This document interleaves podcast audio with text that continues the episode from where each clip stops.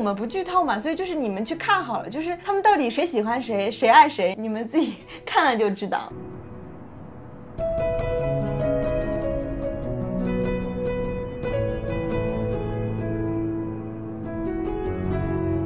所以你看的时候，你会恍惚有一种，谁有了屈楚萧这样的追求者，还会喜欢刘昊然这样的男生？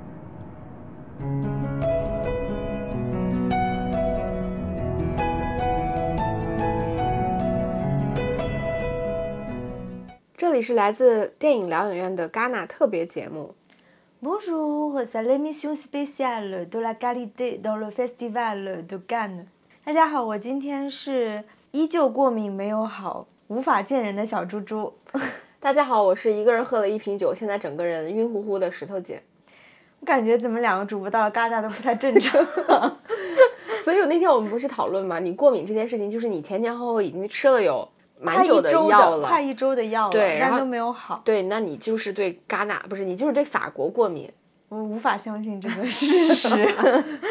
所以我们也找不到你过敏的这个原因，反正就是一直不好嘛。对，嗯，然后导致其实我们本来一块儿来这个到巴黎的时候，小猪猪还每天能带着我一块儿喝酒，他现在就已经不能喝了。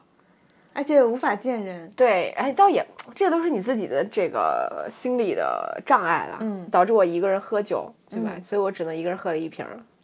那我们今天这期特别节目呢，在是我们在戛纳期间的第三期长节目吧。其实我们主要会围绕两部华语片，嗯那也是两部入围今年戛纳一种关注单元的啊、第一部呢是魏淑君导演的《河边的错误》，那第二部是陈哲艺导演的《燃冬》。之所以就是我们想在这期节目里面聊聊两部华语片。就是也不是说要拉踩谁啊，只是因为他们真的恰好都是华语片，都在一种关注单元。嗯然后都有流量的艺人，嗯，嗯，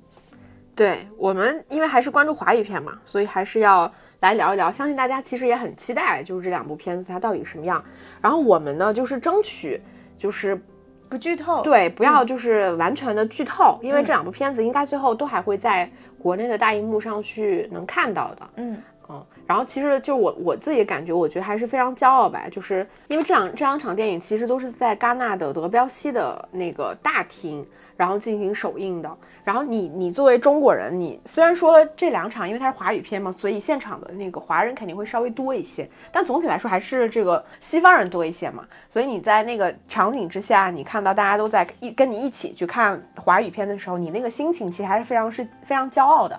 对，所以我们其实也是希望，就是把我们在呃前方一手看片的这个信息，包括我们对这这这两部电影的一些看法，分享给大家。先说私心打分吧，五分满分，你觉得这两个片分别能打多少分？仅代表个人观点五。分是吗？嗯，五分满分。那我们一步一步打吧。河边的错误，我们可以先来打。就是如果是五分的话，我可以打一个三分吧。如果是我的话，我能打两点五分吧。嗯嗯，那我们到燃冬呢？燃冬的话，我觉得我可以打一个三点五分吧。啊，我也可以打三点五分。嗯嗯，我那你们俩没有事先对过这个分。对我们没有，我们是 现场现场现场突然说要打打分分，对，嗯那你这个燃冬跟呃河边的错误，你打的分数其实差别还挺大的，对差了一分。嗯嗯，你就一人场看，小猪猪戛纳常看。对，戛纳场看。那我们就一部一部片子来聊吧。哎，对，聊片子之前，你你自己觉得他们哪个片更容易在一种关注突围呢？其实哦，我们这么说，虽然我我自己私心觉得这两部片子可能最后都拿不到一种关注大奖，嗯，但是如果说真的有一部一定可以相对而言更能拿到的话，其实我觉得是河边的错误。哦，为啥呢？那之后可以讲原因。我们可以现在现在聊也没关系吧，就是因为就是相对而言，就是燃冬这部片子它其实是更加轻盈的，嗯。对它整体的那个片子，我相信无论是上到中国内地的大荧幕，还是说我们在戛纳来看这部片，其实你整体的心态都是比较轻的。但是《河边的错误》呢，我觉得它是一部可能充满了更多算计，但这个算计我打一个中中性，就是引号的算计，它是个中性词，就是它其实是一部可能有更多的野心跟更多的谋划的片子。所以这种片子我，我我虽然认为它可能中间是有一些算计在的，但是因为它这种算计，所以它可能更容易在其他的片子里面被突出出来。嗯，这是我自己的一个感受，你呢？嗯，我也是觉得《河边的错误》可能几率更大一点，因为它的类型元素更明显，还有一些黑。哎，你为什么认为类型元素明显会更容易出圈呢？我我感觉，包括那天有跟其他的。有跟跑戛纳跑了三十多年的法国记者聊天，还有法国朋友聊天啊，他们也是看了《河边的错误》是吗？他们都会觉得，其实现在戛纳的一个大主流趋势也不一定对嘛。就记者私下里聊，觉得类型化、类型元素蛮重的。对，是的，对，所以他们都会觉得《河边的错误》可能几率更大一点，因为它是一个。就是很明很明显的有点黑色元素的，警匪元素的，对类型化元素的，悬疑的等等，所以它的确，嗯，然后那个燃冬的话，它其实类型元素没有那么强烈，是的，对吧？嗯，它更多的是一种表达一种生活状态，探究年轻人的一个生活状态的电影。真正从气质上，我觉得燃冬其实可能更像法国电影。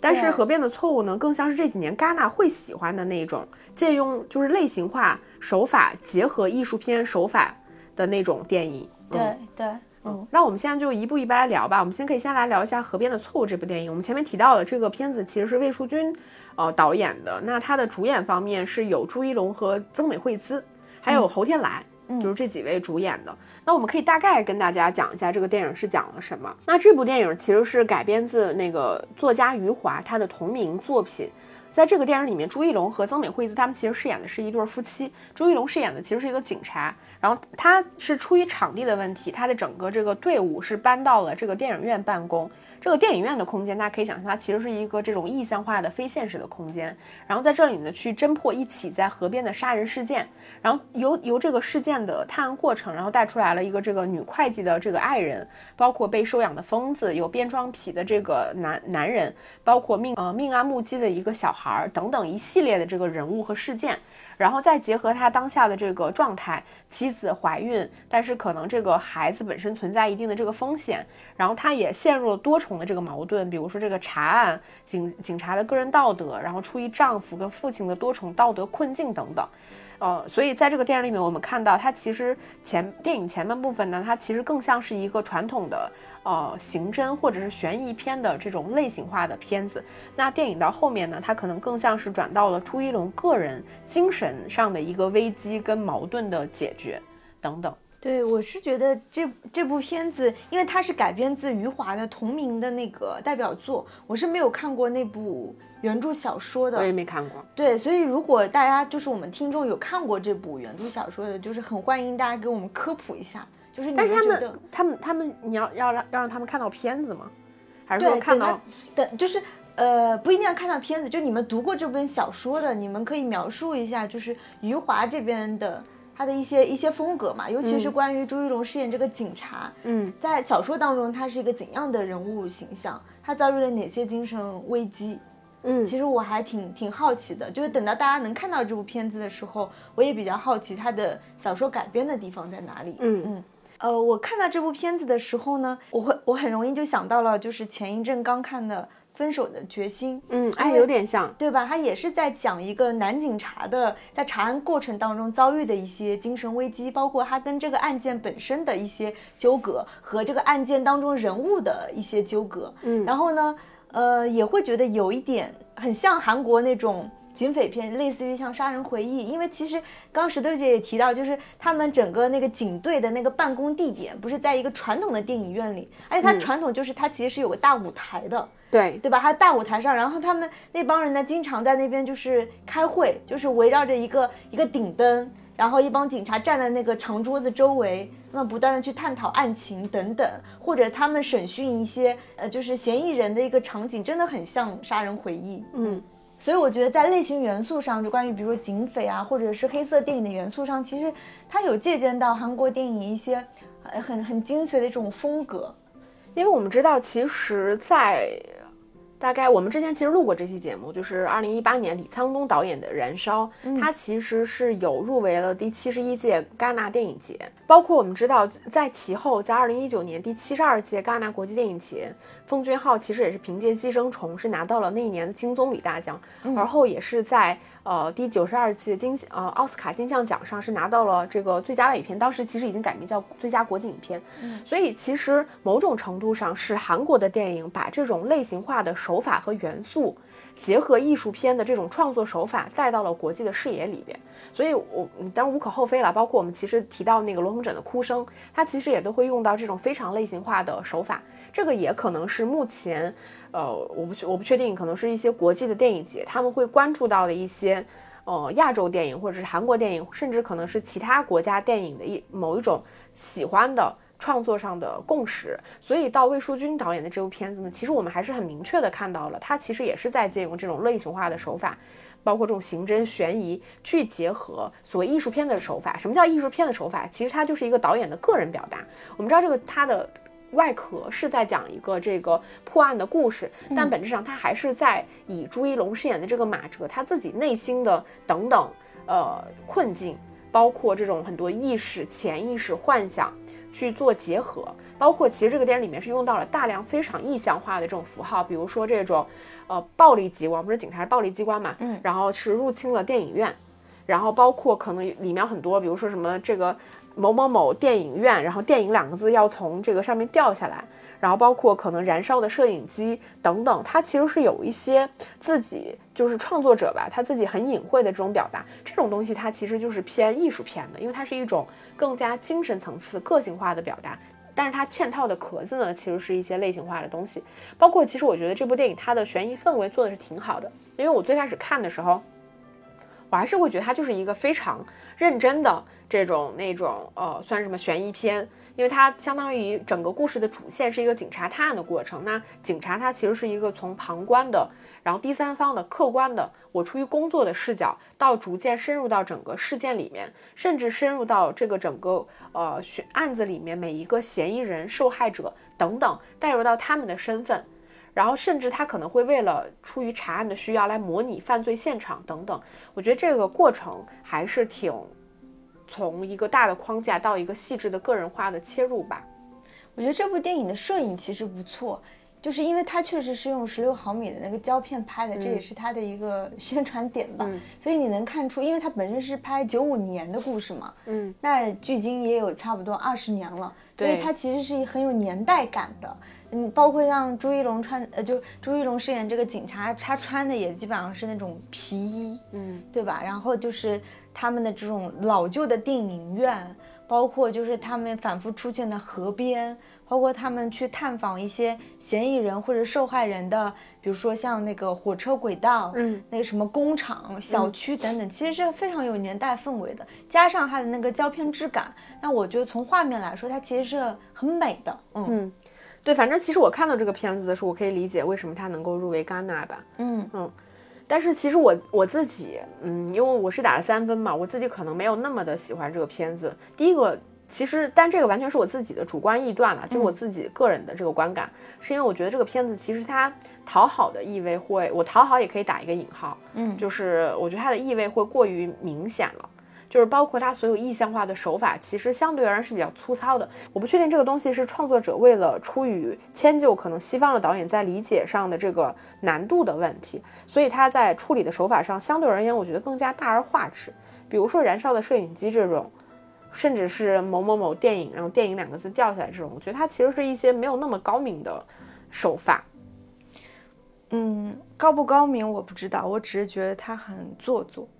对，其实从他的上一部片子，就是包括很多人也很喜欢那部《野马分鬃》开始，我就觉得这是一个很很做作的导演，至少我是不喜欢他的这种这种做作。嗯，然后这部片子里面更是把做作发挥到了某种程度，所以我才能打出两点五分这样子的东西。除了刚刚你说到的，就关于电影所谓的一些迷影的梗，嗯，他通过一些。就是符号化符号化的东西表现出来了，包括它其实插入了有一些就是现实和梦境不断的就是交织交织，或者是你会混淆，或者是暧昧的东西等等。至少我觉得，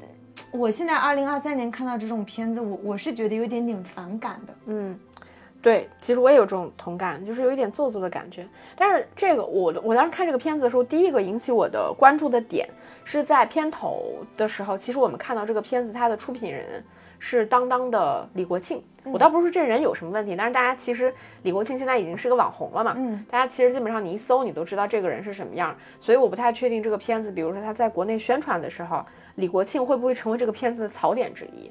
因为那天你记得我们首映的时候，李国庆是到了还是没到？反正我记得他当时有提到说是一个当当的什么人到，但是因为我当时一直在拍，所以我就有点忘记了。他是当说是当当影业的老板，但我也没看清那个人是不是李国庆。嗯，因为其实我之前参加过一个那种就是浙江那边的电商的网红的论坛还是大会什么的，就是李国庆现在在那边已经是一个巨幅的红人，你知道吗？带货的那种红人宣传的，再加上这个人确实是一身的那个黑料，就是黑红黑红那种人，所以我不确定这个片子就这个人作为这部片子的出品人之一，是否会成为我们他的这个片子在国内上映的时候某一个被大家吐吐槽的。点还是说他在宣传的时候可能会略去，这我不确定啊。嗯嗯啊，这个是我我我自己看到一个比较觉得，嗯，一个一个可能潜在的点吧。再有一个就是我我看这个片子的时候，其实我特别不能理解，就是为什么曾美惠子要在这个片子里当花瓶。因为这个里面曾美惠子她其实演的是朱一龙的老婆，嗯，她的戏份其实并不吃重。但是曾美惠子我们知道她其实就是一个以个性和演技出圈的女演员，她她根本不是一个就是特别美艳漂亮的女演员。但是她在这个片子里面几乎没有任何的发挥，包括她所有的这种演绎的方式，我不确定是为了契合这个电影的气质还是什么。你你至少觉得她不是曾美惠子应该具有的一个基本的表演水平。就是还是充充满了一些，就是那种让人觉得不是那么舒服的自然的表达方式吧。嗯，我我觉得就是关于这一点，就是导演特别直男向，从他上一部《野马分鬃》开始就会就会这样觉得，他其实是不太会塑造女性角色的，或者《野马分鬃》这个女性角色根本就是。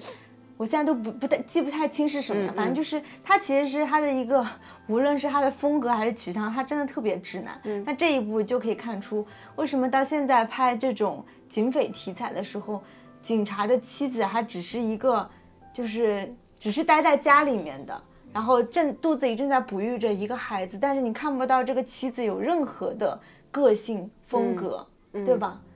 对，甚至是在这个。警察的想象当中，他妻子又是另，反正就是我的意思是，无论在现实生活当中，还是在他的想象当中，他的妻子真的只是一个妻子，这个真的让人觉得很特别。我我不说女权吧，这太直男了，不能拍出一点新鲜的东西嘛。所以这个片子如果真的单单纯从如果他在内地上映这个票房预期上面呢，我觉得不会特别好的。我我自己的观感是这样的，因为它。它确实，再加上其实我可以预期这个片子在国内上映的时候还会再经历一轮剪辑，对，就是有一些意象化的东西，它其实是需要剪辑掉的。嗯，然后我们再回到说这个片子，其实你想想那个。因为戛纳这个平台，它本质上也不是一个绝对公平的平台。我们知道魏淑君，她其实更像是一个所谓戛纳系的这么一个培养起来的华人导演。他在二零一八年自己其实当时的短片《延边少年》就已经开始在戛纳的戛纳上面去进行展映，包括后面这个《野马分鬃》《永永安镇故事集》，再到这一部《河边的错误》，他其实每几乎每一部片子都会在戛纳露脸。嗯，就是他他的路线其实就是这样的。那作为一个戛纳扶持起来的华人导演，我觉得无论他的片子只要保证基本的质量，他都一定可以在戛纳，就是可能露脸的对有露脸的机会。嗯，我觉得这确实是一个很好的平台了。嗯，那我们聊完了这个《河边的错误》之后，我们可以再来聊一下这个陈哲艺导演的《燃冬》。那这部电影它的主演是周冬雨、刘昊然跟屈楚萧。先给大家简单介绍一下这个电影的剧情吧。我们也本着不剧透的这个心态，就基本上跟豆瓣可能比豆瓣的信息再稍微多一点。嗯，就这个刘昊然饰演的这个青年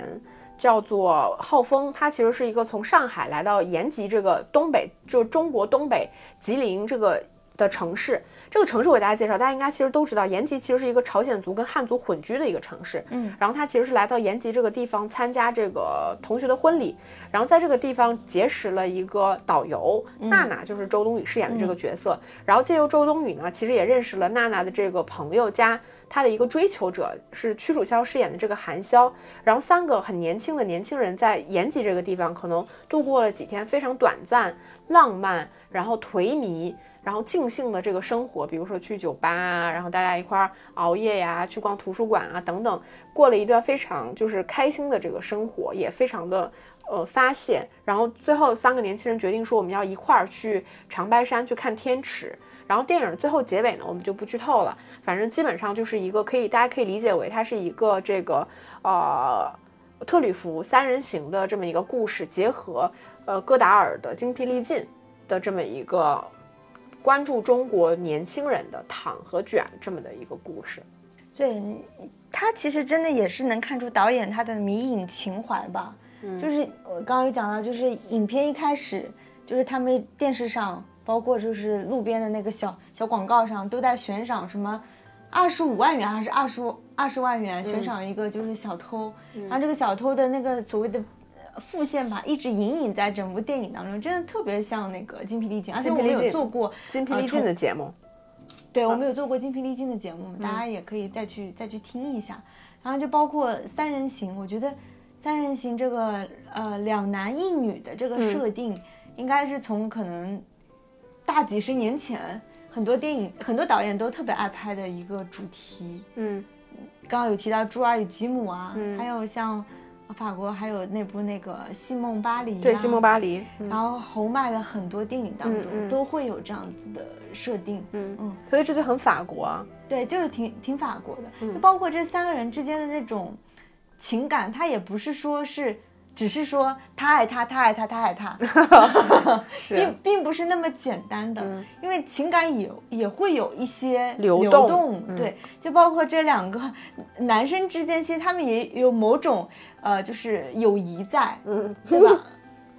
你注意的措辞，不要误导大家。对，友谊 嘛，大家以为这个这个这个刘昊然和屈楚萧这两个角色之间有什么特殊的友谊呢？社会主义兄弟情？对 对，不是啦。纯纯的兄弟情，对，纯纯的，人家不是社会主义兄弟情，资本主义兄弟情，反正就是兄，确实有兄弟的情谊，就是对吧？呃，然后包括这个女主角跟，就因为我们不剧透嘛，所以就是你们去看好了，就是他们到底谁喜欢谁，谁爱谁，你们你们自己 看了就知道。嗯，然后我是觉得挺难得的一点，就是有的时候你说年轻人之间的这种情感吧。就你姑且不要说什么友情、爱情之类的，就年轻人之间的情感其实是很容易被点燃的。嗯嗯，但是呢，把把这种瞬间点燃的激情放在延吉冰天雪地的环境下，你又会觉得别有一番风味，对吧？就这三个人，其实他们最多去的地方，室内基本上是酒吧和迪厅，嗯，对，不然就是餐厅，对。然后室外他们就比较丰富，他们有去什么动物园看看动物啊。有去那个踩冰、滑冰还是什么的，就是去溜冰、溜冰，对，骑摩托车去，呃，然后还去什么白长白山的天池等等，你会觉得它就是也有点像一个怎么说青春版的公路片，嗯。嗯，所以我自己在看他们，他们三个人哪怕啥激情都没有，嗯啥亲密戏都没有，我都会觉得很好看。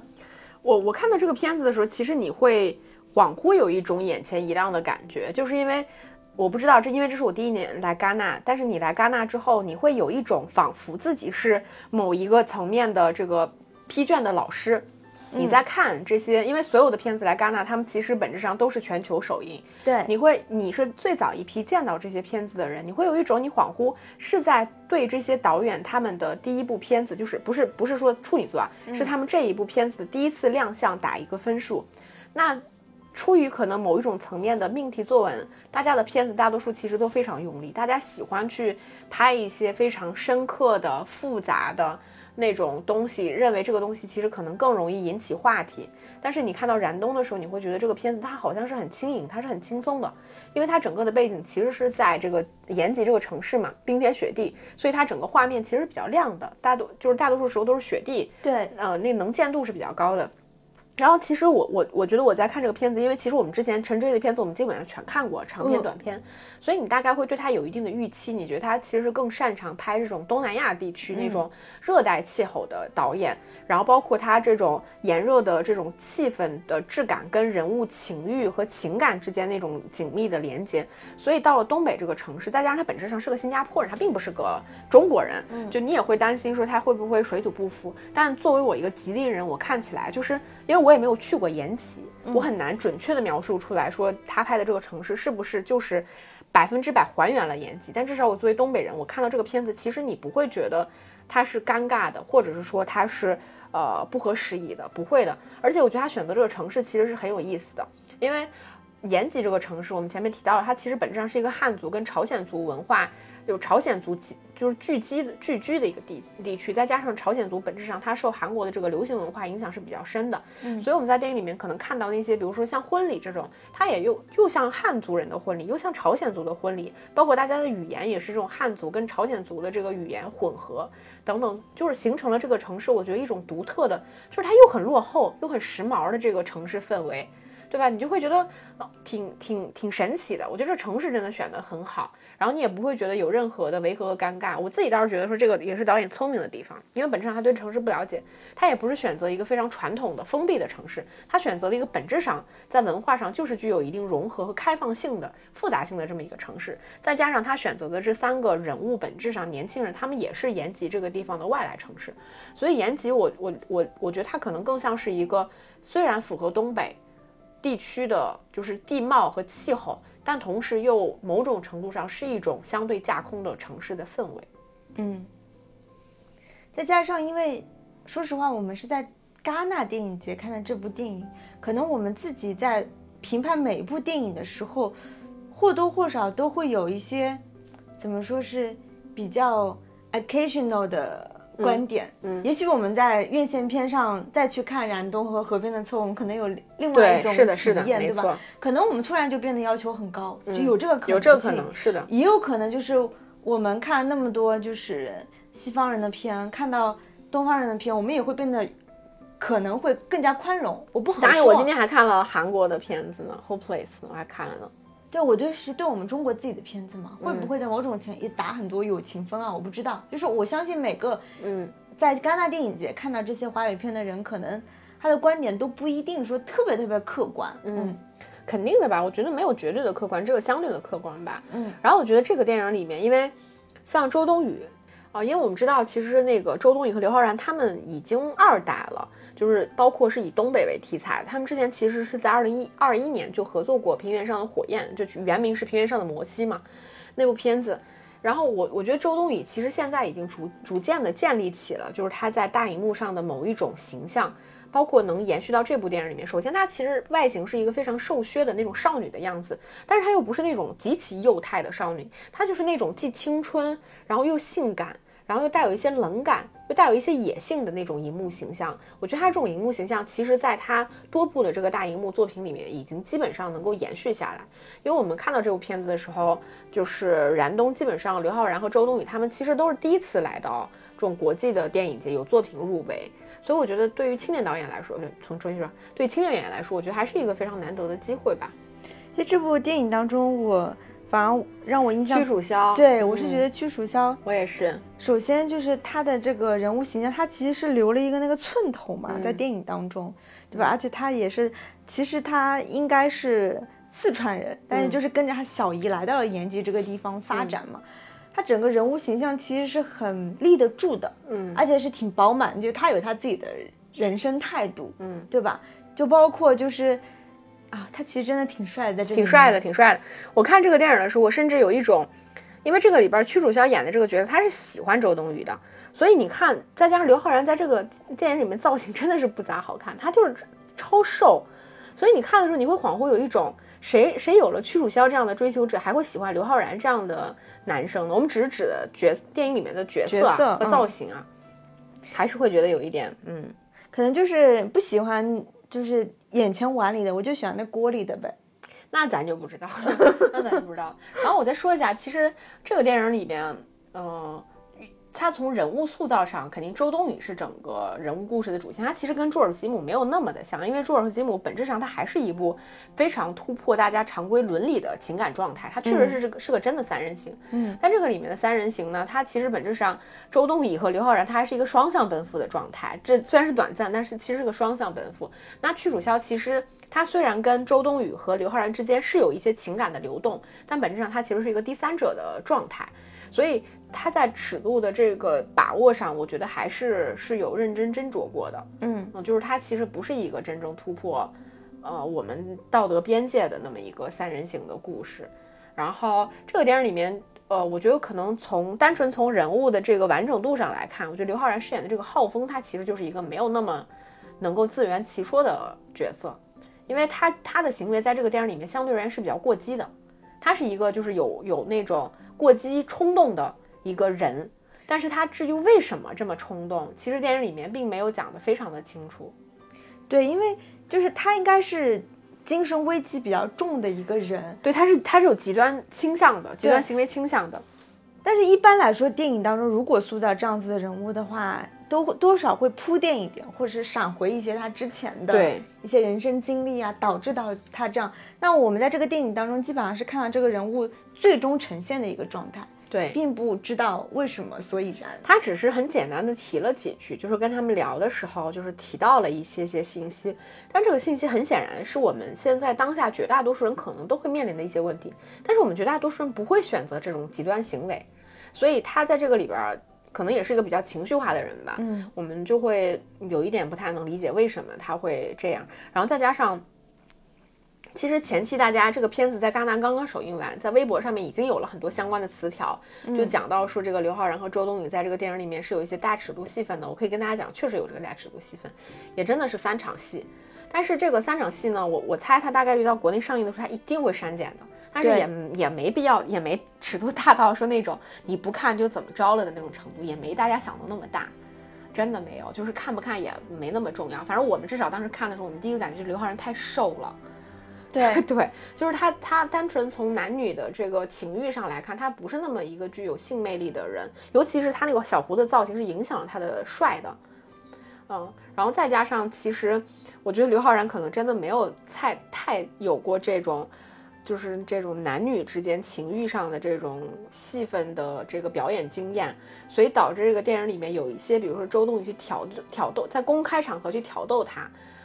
或者是一些亲密戏份的时候，你会觉得他的表演是略微带尴尬的。有点尴尬的，对就是他的眼神是飘忽和躲闪的，就是他，就是他有一种做作在里边儿，就是有一种要演出来的那种做作，他不是一种真正投入和享受的那个状态。是，对，我不知道大家在国内最后大家去看到的时候，还能不能够感受得到这些东西。反正至少我们在戛纳看到的是会有这样的部分，就是我也不知道，因为，嗯，所以就是因为他可能表演上不够那么成熟，嗯就导致你在看这个人物的时候，或者是理解人物情感的时候，也会有一些抽离的感觉。嗯。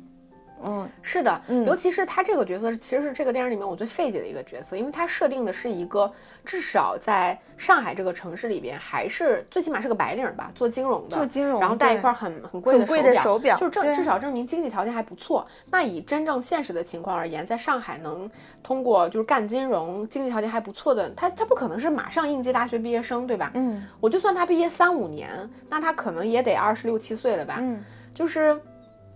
一个二十六七岁的男生的状态，我觉得应该不太会是刘昊然在这个里面，就是有种小孩硬装大人的那种状态。他其实可能还是演一个少年，就比如说他演那个就是这个《唐人街探案》里面等等这种少年的那种精致的样子，我觉得可能会更适合他。我不确定，但因为作为一个演员，你早晚要突破嘛。嗯，但是让我们看到这部电影里面的时候，你还是会觉得太瘦了，弟弟。嗯，多吃点肉吧。多吃点肉吧，就是嗯多。但他本人在红毯上真的超超帅，是我们那天真的是正好从他们走红毯他们身边走过，嗯超帅超帅，很高很瘦，嗯脸很小很白，嗯，就是大帅哥很精致，五官非常精致。非常帅。我觉得就是这种演员真的是现实生活中里面已经帅到一百分了，他在电影里面可能才只有七八十分。是的，嗯嗯然后包括还有一点就是，虽然这个电影里面，我觉得它整体还是在就是嗯去一些特别狗血化的东西吧，因为电影本质上是在对焦中国的年轻人。嗯那我们说拍年轻人，可能中国的电影其实在中国电影里面还是比较少见的，说实话，嗯因为我们可能不。不知道创作者可能不太拍得出来年轻人的这种精神焦虑。这个电影它其实至少是个切口。那这个电影它其实比较少见的是，它没有特别狗血的东西，比如说那种什么堕胎啊，什么什么摩登的职场啊，都市丽人啊，对吧？穿着十十毫米的这个高跟鞋啊，什么不不走行走在小洋房，反正至少他没有这种特别做作的这种都市化的表达。但是他这个电影里面，说实话，三个人物的心理状态或者心理症结呢，还是一个偏极端化的设定。它其实不是那么一个日常化的设定。屈楚萧可能算是一个相对日常化的设定，另外两个角色还是会有带有一些些极端性在里面。嗯，我觉得正是因为这个极端性，包括他选择的城市，才可以创造出一种所谓有点乌托邦三人行的这个人物关系，对吧？当他真的再放到上海啊、什么重庆啊、长沙这种过于 都市化的地方拍的话，我觉得肯定不是现在这个人物状态了。是，所以我觉得就是这个城市选的还是挺好的。是，嗯。我也不确定大家看到这个片子的时候是什么样，反正我觉得大家可以不用那么期待这个电影里面的什么情侣戏、大尺度戏份，没那么大，没有那么大，没有那么大。嗯，行啊，那我们这期节目差不多就这样喽，请大家后面持续关注我们的节目。我们这那就跟大家说再见了，拜拜。